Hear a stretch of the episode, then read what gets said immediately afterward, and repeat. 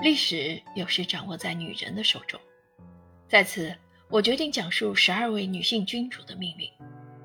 她们在长达五个世纪之久的时间里，书写了欧洲历史进程中颇为灿烂的篇章。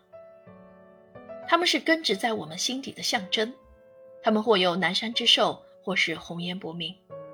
那些在他们引领下的子民，有的成为伟人标杆，有的成为悲剧传奇。那些秘密的宫廷阴谋，那些他们所享有的幸福，所遭受的苦难，都深深地吸引着后人。维克多·雨果的这句话虽有失公正，王后是如此的脆弱而不值一提，然而后面这句评价又让人心悦诚服。女人有一种卓越非凡的力量，这种力量由真实、才干、外貌和脆弱所构成。女王或王后是国家最高地位的代表，她们作为帝王或摄政者的妻子，在所处的时代留下独属的印记，签订协议、策划阴谋、迎击王位的斗争、发动战争、寻求或实现和平。他们的行动、他们的聪明才智，亦或是纯粹的魅力，都是君主王朝的核心价值。他们或嫁作他人妇，或终身未婚，或品行端正。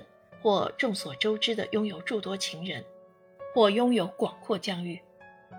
若没有他们的存在，历史一定迥然不同，并不能如此引人入胜。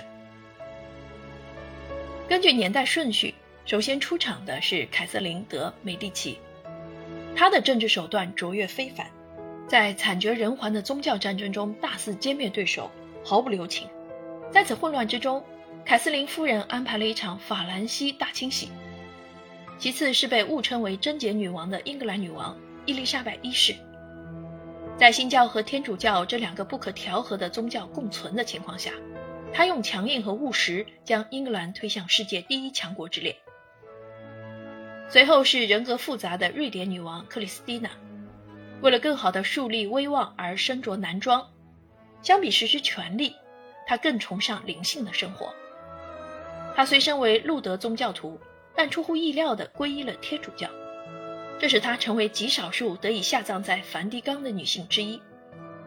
接下来出场的哈布斯堡洛林王朝玛利亚·特雷西亚，在诸多争议中继承了德意志神圣罗马帝国。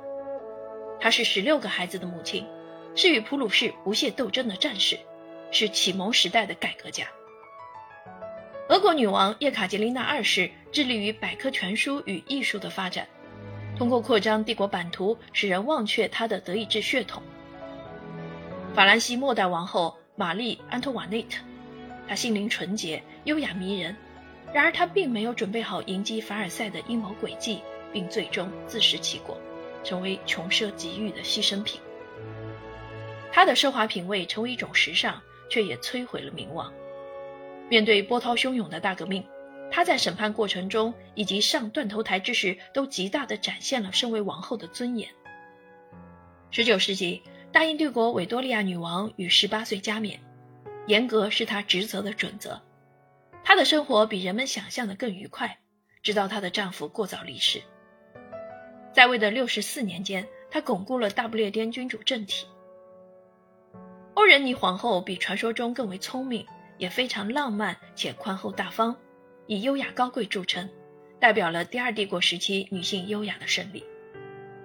奥地利皇后与匈牙利王后伊丽莎白，也称西西公主，在她有生之年就已凭借她的美貌、离经叛道和不幸遭遇成为传奇。虽在维也纳受到指责，不受人民爱戴，但是她在布达佩斯很受尊敬，并预见了后来巴尔干半岛的骚乱。哈布斯堡洛林王朝奇塔，奥匈帝国最高皇后，为第一次世界大战而忧心忡忡，使其拥护者欢欣鼓舞，也赢得了对手的钦佩。她在贫困、轻视和威胁中背井离乡长达六十三年，凭借着信仰在逆境中幸存下来，成功返回维也纳。作者也亲眼见证了欧洲人对旧时君主制的怀旧之情。瑞典公主阿斯特里德成为美丽、大方、善良的比利时王后，立刻获得了人民的喜爱。但是她的意外死亡震惊了比利时。尽管如此，她完美的形象始终留存在世人心中，也许是因为其在位时间过于短暂。最后出场的就是英国女王，也是英联邦女王伊丽莎白二世。她是二十世纪最后一位加冕的女王，执政时间已超六十年，是世界上消息最灵通的女人。然而，他在他的保留地强制实行君主立宪制，遵循其高祖母维多利亚的足迹。二零一二年，为了庆祝登基钻禧，英国和其他英联邦成员国举行了大型庆典。女王当时发表了庄重的宣言：“为国家服务，直到生命的最后一刻。”这些女性或坐拥权力，或对世人影响深远，她们永远留在我们的脑海之中。让，德卡尔。